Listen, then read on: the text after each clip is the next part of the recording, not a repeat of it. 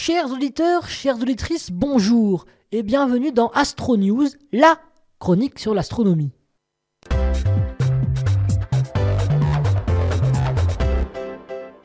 Radio Hérisson.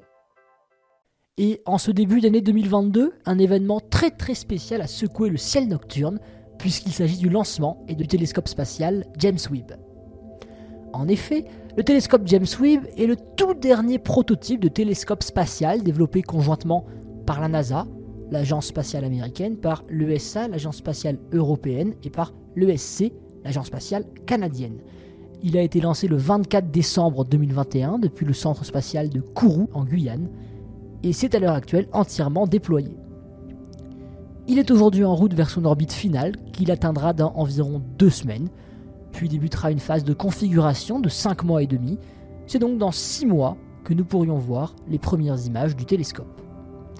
La première question que l'on peut se poser, c'est la particularité de ce télescope. Quelle est-elle?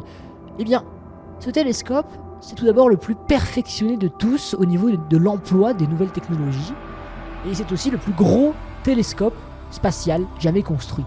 Il mesure plus de 22 mètres d'envergure, soit la taille d'un terrain de tennis, et son miroir principal mesure plus de 6 mètres.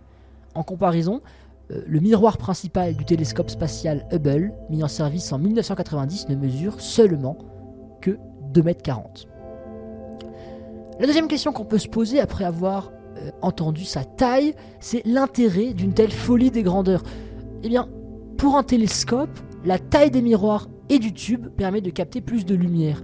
James Webb capte ainsi plus de lumière que Hubble, ce qui lui vaudra de capter des images de galaxies encore plus lointaines et avec plus de précision. Ainsi, le télescope pourra photographier des galaxies dont la lumière n'avait jamais été captée par son prédécesseur Hubble, ce qui pourra donc nous en apprendre plus sur l'histoire de notre univers peu après le Big Bang, car comme on le sait, plus on regarde loin dans l'univers, plus on remonte le temps. Mais ce n'est pas son seul atout, euh, il, a aussi la particularité, grâce aux nouvelles technologies, de capter dans les infrarouges, c'est-à-dire de capter les lumières situées en dehors du spectre des visibles et dont la longueur d'onde est supérieure à 800 nanomètres. C'est d'ailleurs sa principale différence avec le télescope Hubble, car celui-ci capte principalement dans le spectre des visibles entre 400 et 800 nanomètres. Euh, une autre question qu'on peut se poser, quel est l'intérêt de capter des lumières invisibles pour notre œil? Eh bien, certains objets célestes émettent assez peu de lumière dans le domaine des visibles, car ils ne sont pas assez chauds. On parle par exemple des plus petites étoiles. Hein.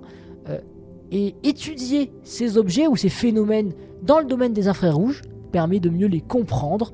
Euh, cela permet aussi d'apercevoir certaines parties spécifiques de ces objets qui ne sont visibles que dans le domaine des infrarouges. Cependant, ce, télescope comporte quelques défauts. Tout d'abord, il sera situé à environ 1 million et demi de kilomètres de la Terre et sera donc trop loin de notre planète pour pouvoir être réparé en cas de panne.